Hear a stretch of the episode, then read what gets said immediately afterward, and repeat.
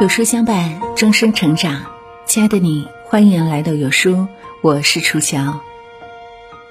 前阵子《三十而已》大火，三个三十岁女孩的故事里，让我印象最深刻的是顾佳。她为了儿子，为了丈夫，为了让这个家过得更好，不断翻山越岭，试图跨越阶层。其实，女人过了三十岁，生命中有无数的山峦需要翻越。今天的人间栏目，我们邀请到了四十三岁的张姐，来讲一讲女人四十爬山的故事。在人生的头四十年，张姐身上有无数令人艳羡的标签：学霸、大学教授，在东部沿海的二线城市坐拥两套五代房子，家里存款两百多万。但四十岁之后，她身上最醒目的标签是。自闭症孩子的妈妈，这个病无药可治，需要终身干预，人力和财力的投入都像是无底洞。面对生命中最沉重的一座山，张姐会怎么做呢？有句话是这么说的：中国人的幸福感取决于你的邻居、同事和亲戚。此话不假，我从小到大。发现身边的每个人都在攀比，上学时比谁成绩好，长大了比谁工作体面，比谁赚得多，买的房子大，比谁嫁得好，娶的老婆漂亮，有了孩子又比谁的孩子有出息，如此循环。我很幸运，不管跟谁比，我都没输过，这多亏了我妈。小时候闺蜜来我家玩儿，我偷偷跟我妈说：“你看人家漂亮吧。”我妈仔细端详了一会儿，告诉我，她没你高。我说，可她比我瘦啊。我妈说，她没你白。后来学校开家长会，我妈从教室里出来，拿着成绩单说：“你看，你学习比她好。”我还不死心，说：“但人家爸爸是大老板啊，比咱家有钱。”我妈使出杀手锏说：“你爸是大学教授，学历比他家高。”有了我妈的鼓励，我少走了很多弯路，因为我很清楚自己的优势在学术上。一路走得顺风顺水，高考考上二幺幺，本科毕业考硕士，硕士毕业考博士，从二幺幺跳到九八五，博士毕业，我女承父业，当上大学老师。三十一岁讲师升副教授，三十六岁升教授，职务上也平步青云。从教研室主任到系副主任，只要我踮踮脚，就可以够到系主任的位置。曾经让我羡慕的同学，如今再无可比性。人到中年，攀比的战场转移到孩子身上，因为忙于教学和科研，我结婚和生孩子都很晚，这让我落后同龄人一大截。三十七岁，我才认识现在的丈夫林峰。他在 IT 公司做中层领导，收入尚可。三十八岁，我生下儿子小星星。而闺蜜的儿子已经背着书包去上学了，孩子的成绩成为整个家庭的晴雨表。考好了，全家兴高采烈；考砸了，全家鸡飞狗跳。我看得心有戚戚，跟林峰说：“以后星星上学，怕也是一场恶战。”林峰说：“怕什么？”咱们家有个学霸，不是妈妈，再差能差到哪儿？万万没想到，命运和我开了一个残酷的玩笑。星星八九个月大时，我发现他有点不对劲。我带他去广场玩，那里有很多家长遛孩子。天空中飞过直升机，大人们喊：“快看，飞机！”所有孩子都齐刷刷的抬头，顺着大人指的方向看过去，咿咿呀呀的，别提多兴奋。只有星星无动于衷。十八个月时，周围同龄孩子已经可以听懂简单的口令。妈妈说起来，他们就从小床上起身，说亲亲，小嘴巴嘟起来；说抱抱，小手臂张开。而星星什么都听不懂，任你说什么。他都像木头一样，我害怕了，我该不会是生了个傻孩子吧？我抱着欣欣去了当地最有名的脑科医院，医生的诊断结果犹如当头一棒，疑似自闭症。自闭症三岁之前无法确诊，但医生说欣欣的情况已经很明显了，这个病需要终身干预，并且无药可治。得知星星是自闭症，我巴不得当场去世。因为我事先了解过，自闭症和自闭不一样，它不是内向不说话，而是先天的大脑发育障碍。严重的，孩子一辈子智力都会受影响，不会说话，不认得爸爸妈妈，甚至不会自己大小便。但好在，医生说我发现的早，及时干预有好转的可能。我开始找靠谱的康复干预机构。在机构里，我看到很多和星星一样的孩子，有的训练了三个月就学会了说话，后来和正常孩子一样去上幼儿园。我仿佛抓住了救命稻草。为了有更多的时间陪星星训练，我辞掉了系副主任的职务，只甘于当一个专职教师，这样我就不需要坐班。我像以前上学时给自己设定学习目标那样，也给星星设定了清晰的训练目标。这个月突破语言关，下个月学会大小便，再下个月会认两百个词。每天上午去机构上课，回家又马不停蹄的训练，一天不少于八个小时。每个动作我都一遍遍教，学不会就逼着星星一直学，跟他死磕。我为此放弃了所有的休息时间和娱乐活动。以前每周都要和闺蜜约饭逛街，现在都不去了。以前喜欢看书看电影，现在也没时间看。从早到晚，神经绷得紧紧的，就连上厕所都分秒必争。以前我喜欢坐在马桶上刷手机，而现在，我哪怕刷五分钟朋友圈都会有罪恶感。天啊，我怎么又在浪费时间？不管小孩，自己在这玩。但，我只顾着自己努力，却忽视了星星的领受能力。如果将自闭症比作视力障碍，一百度近视和失明都叫视力障碍，那星星就是失明的程度。任你怎么教，他都不开窍。不要说跟正常的孩子比。就是放在干预机构里，欣欣的能力也几乎是垫底儿的。一个最简单的动作，拍手，机构老师和我教了三个月，不下一万次，欣欣就是学不会，还特容易兴奋，坐不住，屁股一挨凳子就跑，我在后面追，连哄带骂把他摁回去。有时候骂也没用，我讲话他就跟没听见一样，眼睛根本不看我，我要大声喊。把他的脸掰回来。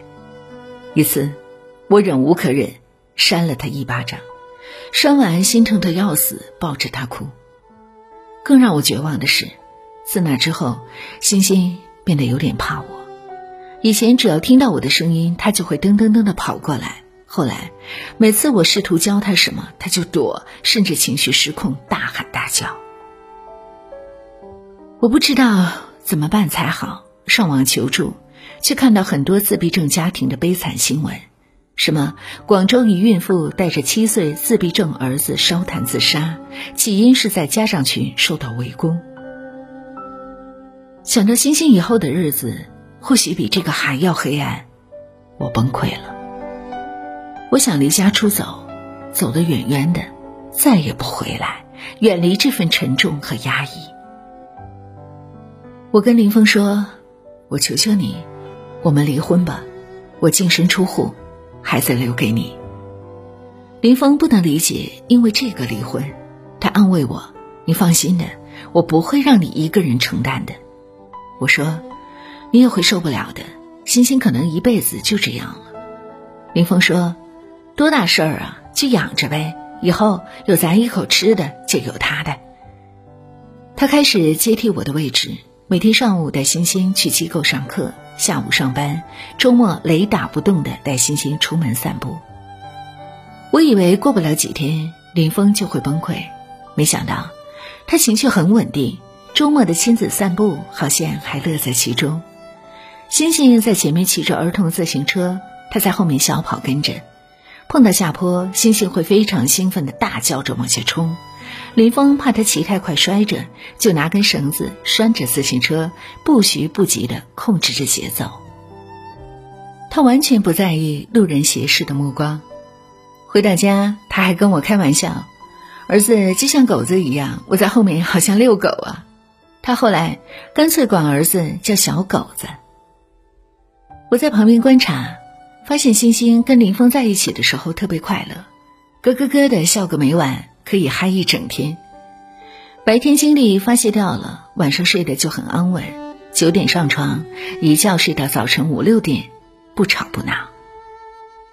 自闭症的孩子大多有睡眠障碍，精力过分旺盛，充电五分钟，放电三小时，晚上都不睡觉的，多少父母被闹得精神衰弱。我和林峰反而没有这种困扰。闺蜜偶尔也会过来帮我照顾欣欣，她还是和以前那样，开口闭口都是儿子的学习成绩。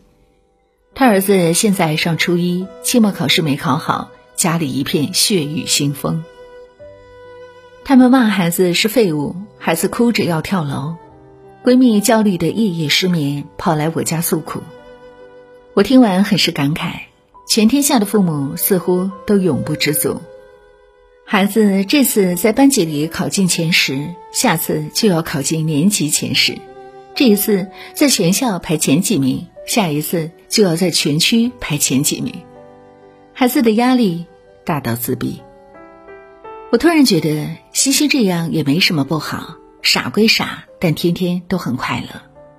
我决定放过自己，也放过星星，不再逼着他练习。就像一个学习很用功的小孩，任凭他怎么努力，成绩都上不去，不如就慢慢放弃。毕竟已经尽力了，成绩不好又怎么样？不配活着吗？想通之后，我重新拾起了自己的生活，开始看书、看电影。有时候，星星会像以前一样，噔噔噔的跑到我身边，我就看心情教教他。学会了，皆大欢喜；学不会，也不勉强。家里的氛围发生了肉眼可见的变化。之前有一年时间，林峰说我像一头愤怒的公牛，两只脚随时想着要顶人。现在的我很平和，家里也恢复了往日的其乐融融。我也开始反思一些干预机构的教育方法，有的机构对家长的要求相当严格，他们不断强调，孩子短期内没有进步没关系，但一定要看到家长的努力。如果家长做的不好，就会严厉批评。你看看，他的小孩当初比你家还严重，但现在好多了。你再看看你家的，就是因为你不努力，害了你的小孩，将来他生活不能自理，都是你的错。字字诛心。但其实，自闭症孩子的家长本身就是受害者，他们已经拼尽全力，有的卖掉房子，辞掉工作，几乎放弃了可以放弃的一切。可能大家会觉得，父母为了孩子牺牲一切是天经地义的，但别忘了，父母就是孩子的船，船要是沉了，孩子也就完了。生命都是平等的，如果拯救一个人的代价是毁灭一个人，甚至毁灭一个家庭，那拯救的意义又在哪里呢？很多妈妈在孩子查出是自闭症后，第一时间辞职，全天二十四小时的陪护。我虽然放弃了学校的行政职务，但绝不会辞掉教师的工作。一方面，是我需要这份工作带来的收入。都说一场病能压垮一个家庭，没有人能比自闭症孩子的家长更有发言权。干预机构的费用，好的一个月要一万。额外请特教一小时一百五到三百，林林总总加起来每月开支在三万左右，乘以十二，再乘以未来不知道多少年。所以，我需要钱，比以往任何时候都需要。但另一方面，钱不是我工作的全部，我更需要它带给我的成就感，教书育人的成就感。我曾看过一部电影，叫《女人四十》。电影里，肖芳芳扮演的女主角既要应对工作上的滑坡，又要照顾老年痴呆的公公，生活过得十分艰难。丈夫劝她辞职，在家专心照顾公公，她却说：“上班是我人生的最大乐趣，我无论如何也不会放弃。上班也是我的人生乐趣，它能带给我价值感。女人的价值不应该只是某人的妈妈、某人的妻子，我首先得是我自己。”哪怕我已经四十三岁了。星星刚被确诊自闭症的时候，我在网上搜过很多次，那些自闭症孩子长大了怎么样？从来也没有答案。后来我在干预机构里接触了很多家庭，慢慢意识到，自闭症孩子是没有未来的。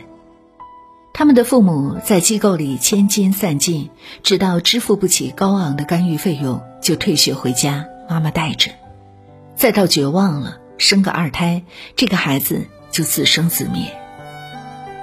我也想过是否要生二胎，为的是等我和林峰哪天先走一步，星星不至于没人照顾。